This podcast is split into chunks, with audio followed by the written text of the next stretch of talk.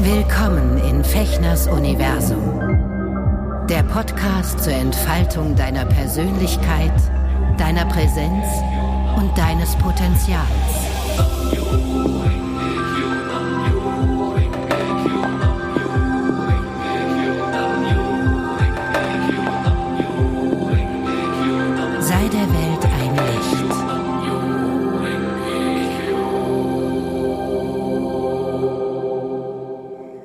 Hey, hey, hallo, ich grüße dich und euch zu einer weiteren Folge von Ekashushin.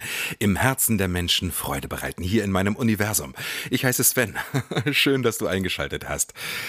Ja, ähm, ich möchte weiter mit euch über verschiedene Grundlagen, Grundprinzipien meiner buddhistischen Praxis zu sprechen, des Nichiren-Buddhismus, der auf dem Lotus-Sutra basiert. Und zwar ähm, gibt es dort ein Prinzip, was ich wirklich spannend finde, und das heißt Gift in Medizin verwandeln. Ja, das ist, sind immer so Schlagworte gewesen zu Beginn meiner Praxis und auch immer mal wieder, die mir so in Erinnerung geblieben sind. Es gibt so, ne, so, so, so, so Wort, Wortkombination ähm, Gifte Medizin verwandeln, Honin Myo von jetzt an oder irdische Begierden sind Erleuchtung oder ähm, ne, verschiedenste Sachen. Und Gift in Medizin verwandeln ist ein ganz, ganz, ganz effektives Prinzip, um mit sich in Frieden zu kommen und Stück für Stück sozusagen seine vermeintlichen negativen Aspekte und seine mm, Gifte, die einen selber vergiften und wo man selber oft überhaupt nicht weiß, wie ich damit, wie man die überwinden kann oder die, die, die Verhaltensmechanismen und die Gedankenmuster ähm, zu überwinden und zwar auf eine liebevolle Art. Und ähm, wenn ich von Giften spreche, dann ähm, sind das natürlich einmal psychische ähm, Themen, nämlich Gedankenmuster, negative Gedankenmuster, die uns immer wieder, ähm, also zum Beispiel, ich kann das nicht oder ich bin sowieso immer schuld an allem oder ich ähm, ich werde sowieso nicht geliebt oder eins meiner Themen, die mich immer wieder einholen, ist, ich gehöre sowieso nicht dazu. Ich bin zu schwierig für meine Mitmenschen. Ich, ähm, ich bin nicht fähig, in einer Gemeinschaft äh, mitzuschwingen. Äh, das sind alles, das sind Gifte die sozusagen die eigene Energie aussaugen und die einen sozusagen von der eigenen Buddha-Natur, von der Lebensfreude, von der grundlegenden Energie abschneiden und einen sich schlecht fühlen lassen. Ja, ich möchte heute mal anhand von dem Thema Sucht dieses Prinzip äh, versuchen, euch ein bisschen schmackhaft zu machen und euch zu erklären, warum das so geil ist, äh, dieses Prinzip anzuwenden, wenn man chantet. Also wir chanten ja, um die Buddha-Natur in uns hervorzubringen, um ein glückliches Leben zu führen, um ein tiefsinniges, ein erfülltes, ein befriedetes Leben zu führen. Ja, und wenn wir ähm, Süchte zum Beispiel haben, mh, die Sucht, Bleiben wir mal bei einem ganz aktuellen Suchtthema, was jetzt gar nicht so klassisch ist. Wir können natürlich jetzt auch über Alkoholismus sprechen oder Drogenkonsum.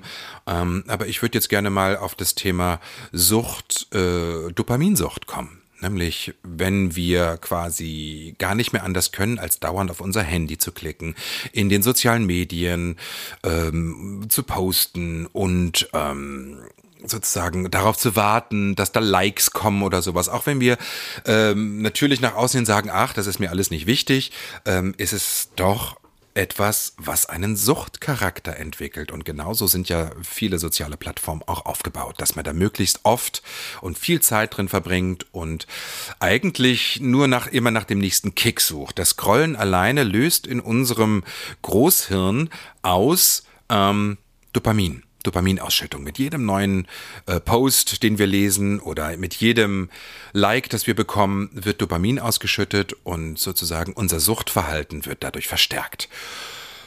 So, und jetzt ist es so, dass der Buddhismus oder speziell auch meine buddhistische Richtung, das Lotus Sutra, das dort drin steht, es ist alles, du bist gut so wie du bist. Du bist schon Buddha, auch wenn du diese Süchte hast oder diese spezielle Sucht jetzt hast, ne? Oder das Bedürfnis nach Anerkennung, ja? Also ich als Schauspieler bin natürlich oder ich bin natürlich Schauspieler geworden und Künstler, weil ich natürlich auch eine narzisstische Ader habe, weil ich in den ersten basalen Lebensjahren meines Lebens vielleicht zu wenig Aufmerksamkeit bekommen habe, zu wenig ich selbst sein durfte. Und ähm, deswegen habe ich den Weg auf die Bühne gesucht, um dort Anerkennung zu bekommen, Applaus zu bekommen und äh, gute Kritiken zu bekommen. Und so, das war ganz, ganz lange mein, mein, äh, mein Ansporn in meinem Leben, überhaupt äh, morgens aufzustehen. Ja, also äh, trotzdem hat das dann irgendwann in eine Depression geführt und ich habe gemerkt, das befriedigt mich nicht wirklich. Glücklicherweise konnte ich dann mit dieser Praxis anfangen und habe mich immer wieder hinterfragt und habe zum Beispiel eben auch dieses Bedürfnis, diese Sucht hinterfragt, Anerkennung zu bekommen und gute Kritiken zu bekommen und Applaus zu bekommen und im Rampenlicht zu stehen. Ähm, Süchte habe ich hier gelesen, in einem, in dem Abreißkalender von Veit Lindau, den ich immer wieder geil finde, weil da kommen manchmal so ganz geile Aussagen. Süchte sind der Versuch, dein gegenwärtiges Problem zu leugnen. Ja, wirklich zu sagen, ähm, ich baller mir das Hirn zu, ich ähm, gehe meiner Dopaminsucht nach, anstatt wirklich dahinter zu gucken, was, äh, was steckt da eigentlich hinter für ein Bedürfnis oder was ist da für ein, für ein Schmerz, was ist da für eine Wunde hinter. Und äh, das Tolle ist, wenn man diese Praxis, wenn man das Lotus Sutra chantet und ähm, sich das regelmäßig angewöhnt, geht man eben auch mit allen Themen, die man hat. Ja, man versucht da nicht irgendwie dann der, ähm, ja, so zu tun, als ob man jetzt äh, frei wäre von irgendwelchen Süchten oder auch von Begierden. Das war ja in einem der letzten Folgen auch Thema, Thema äh, irdische Begierden sind Erleuchtung. Nein, ganz im Gegenteil. Man geht genau damit vor den Gehonson, also vor diese Schriftrolle, in der die eigene Buddha-Natur eingeschrieben ist, schaut sich das an und es geht darum, sich selbst zu erkennen.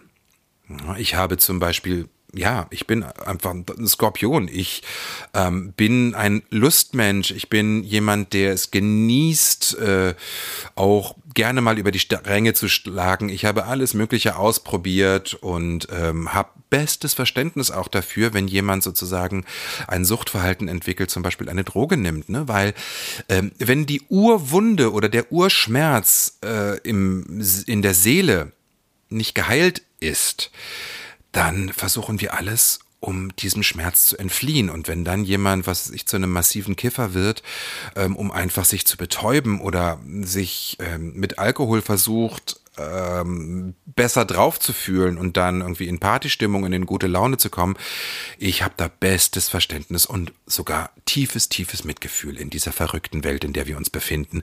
Ich habe das selber auch immer wieder und lange exerziert. Hm um einfach meinen eigenen inneren Herz- und Seelenschmerz nicht spüren zu müssen. Süchte sind der Versuch, dein gegenwärtiges Problem zu leugnen, schreibt Veit Lindau. Danke für diese klare Aussage. Das Tolle ist, wenn wir jetzt Namyo Rengekyo chanten und ähm, wissen, okay, auch wenn ich mich gerade überhaupt nicht danach fühle, aber wenn ich chante, muss ich mich vor mich selber nicht verstecken. Ich muss jetzt hier nicht heilig tun und ich muss auch gar nichts machen. Das ist eigentlich nur eine eigene Betrachtung. Ich schaue in den Spiegel meines eigenen Lebens und erkenne mich hoffentlich, hoffentlich immer besser und immer ein Stück mehr. Wenn ich mich dann hinsetze und sage, okay, ich gucke mir jetzt dieses Gift an, was ich immer wieder in mein System bringe ich gucke mir an, was steckt eigentlich dahinter, warum ich so dieses Bedürfnis nach Anerkennung habe. Was steckt zum Beispiel dahinter, dass ich mich immer wieder wahnsinnig unter Druck setze ähm, und mir damit schade und mir damit körperliche und psychische Stressmomente mache, so dass mein Körper somatiert und mir chronische Schmerzen macht, ähm, indem, weil ich diesen Leistungsdruck habe. Was steckt denn dahinter? Ähm, hinter diesem Leistungsdruck steckt vielleicht dieses, dieses, diese Urwunde, dass ich, egal was ich getan habe, mein Vater mir nie das Gefühl gegeben hat, wow, du bist gut so wie du bist. Mein Vater hat es bis zu seinem Tod ähm, verleugnet, beziehungsweise sich geweigert, sich irgendetwas mal auf der Bühne anzuschauen, was ich da spiele. Ähm, er hat nichts im Fernsehen gesehen, wenn ich mal in irgendeinem Film mitgespielt habe ähm, und hat mir immer gesagt, naja, du machst ja, du hast ja dein Hobby zum Beruf gemacht. Das ist ja, der hat mich einfach nicht ernst genommen in dem, was ich ähm, gemacht habe. Und ich habe immer darum ähm, mir gewünscht, dass er sich mal irgendwas anguckt und von ihm, dass ich von ihm mal ein Lob bekomme. Das habe ich nie bekommen. Das ist natürlich eine Wunde, eine tiefe, tiefe Wunde, die in meinem System lange nach ähm, nach Heilung gerufen hat und ich würde übertreiben, wenn ich sage, das ist schon geheilt, aber ich bin da auf einem guten Weg, nämlich weil ich mir das immer wieder angucke immer wieder angeschaut habe mit diesen, mit diesen Themen, mit diesem ja, Wunsch nach Anerkennung, diesen Druck, den ich mir mache. Wenn ich manchmal, passiert mir heute noch, ich gehe aus dem Studio raus und habe, äh, merke, okay, ich habe diese Rolle nicht gut hingekriegt. Ich bin nicht gut gewesen. Ich habe diese, diese, diese Intention, diese Gefühle von dieser Rolle nicht erfasst. Ähm, und dann kommt der Regisseur hinterher zu mir und sagt, Sven, sei mir nicht böse, ich weiß, du bist ein super Sprecher und ein toller Schauspieler, aber irgendwie hat's nicht gepasst. Ähm, eigentlich müsste der Sprecher zehn Jahre älter sein und der muss auch, was weiß ich, diese und diese Eigenschaft irgendwie in sich spüren, ja.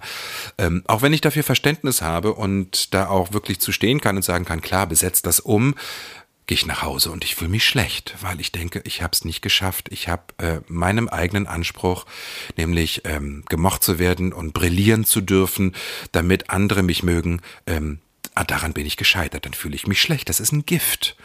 Aber wenn ich mich dann dahinsetze und chante und mir dieses Gift angucke und mir dieses ganze Thema, ähm, während ich chante und ähm, erstmal in die Liebe gehe, in die Akzeptanz, dass dieses Thema da ist und dass dieses, dieses Gift da gerade in mir wieder sozusagen wirkt, wenn ich mir das angucke, dann entsteht oft eine Klarheit und dann entsteht eine Akzeptanz und dann entsteht eine Liebe mir selbst gegenüber und eine Anerkennung mir selbst gegenüber, die mir mein Vater beispielsweise nie gegeben hat oder nie geben wollte, nie geben konnte, weil er vielleicht, keine Ahnung aus welchen Gründen, ähm, ich nehme es zu mir. Ich nehme es zu mir und gehe aus der Delegation dass mein Vater sozusagen mir diese, diese, diese Wunde irgendwie spiegelt und, und nehme es zu mir und, und kümmere mich um mich selbst, indem ich chante und indem ich dann sage, okay, und ich sehe das, ich sehe dich, ich sehe dich in deinem Schmerz, lieber Sven, und ähm, jetzt ist alles gut, bei mir bist du sicher wenn dir das auch dein Vater nicht geben konnte, ich gebe dir jetzt diese Liebe und dieses Anerkennen und diesen Respekt und dieses Lob, was deine Seele braucht. Ja. Das ist das Prinzip von ähm, Gift in Medizin verwandeln und ich bin so, so dankbar, dass mir diese Grundprinzipien dieser Praxis immer wieder über den Weg laufen, dass mir das so tief eingeimpft wurde in den ersten 10, 15, 20 Jahren meiner buddhistischen Praxis, dass ich davon immer noch profitiere. Leute, ihr seht, ich bin schon wieder ganz begeistert von, von dem, ähm, was ich, was ich da praktiziere. Und ich möchte euch so, so gerne irgendwie inspirieren oder ermutigen, das vielleicht auch mal auszuprobieren oder auch eine andere Meditationspraxis auszuprobieren, weil ihr könnt nur davon profitieren und im Idealfall heil werden und ganz werden und eure Seele ähm, wieder sozusagen ganz und vollständig ins Hier und Jetzt bringen und diese alten Wunden heilen, die euch immer wieder nach diesem Gift greifen lassen, um ein glückliches und erfülltes und befriedetes und glückliches Leben führen zu können. In diesem Sinne, alles Liebe für euch und bis ganz bald wieder hier in Fechners Universum. Ciao.